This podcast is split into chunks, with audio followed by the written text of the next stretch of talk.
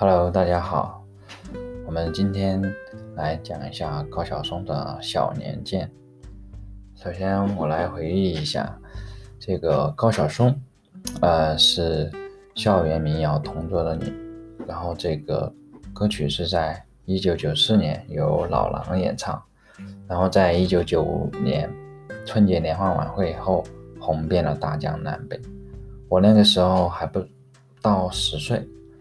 我也不太确定我当时有没有追上时髦，有没有去听这首歌。反正就是我当时年纪还小，可能还是在初中吧。然后这首歌也非常的熟悉，不过我个人对音乐并没有特别的喜欢，五音不全。然后更不知道高晓松是这首歌的作者。在九十年代，还是磁带机的时代，我人生中第一个磁带机应该是在初中。买磁带机的由头当然是要学习英语啦。当时应该是新概念吧，买磁带机还买了几盘磁带。现在回想起来，应该买了有张洪量的、张震岳的。印象最深的歌好像是《思念是一种病》，但是后来发现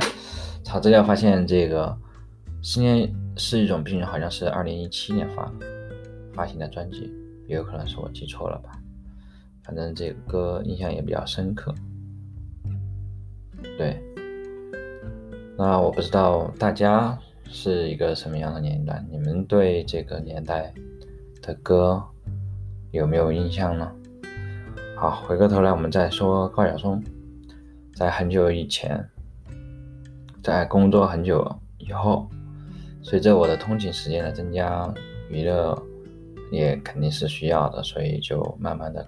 找到了高晓松的脱口秀，从他的小说，然后到了《小松奇谈》，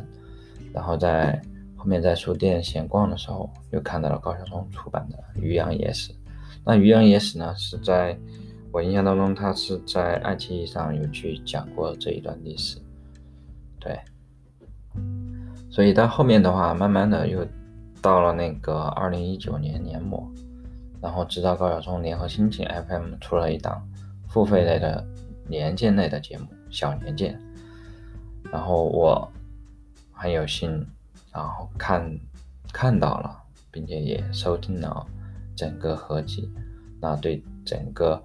啊高晓松的这个小年鉴是非常的喜欢，不知道大家是不是喜欢呢？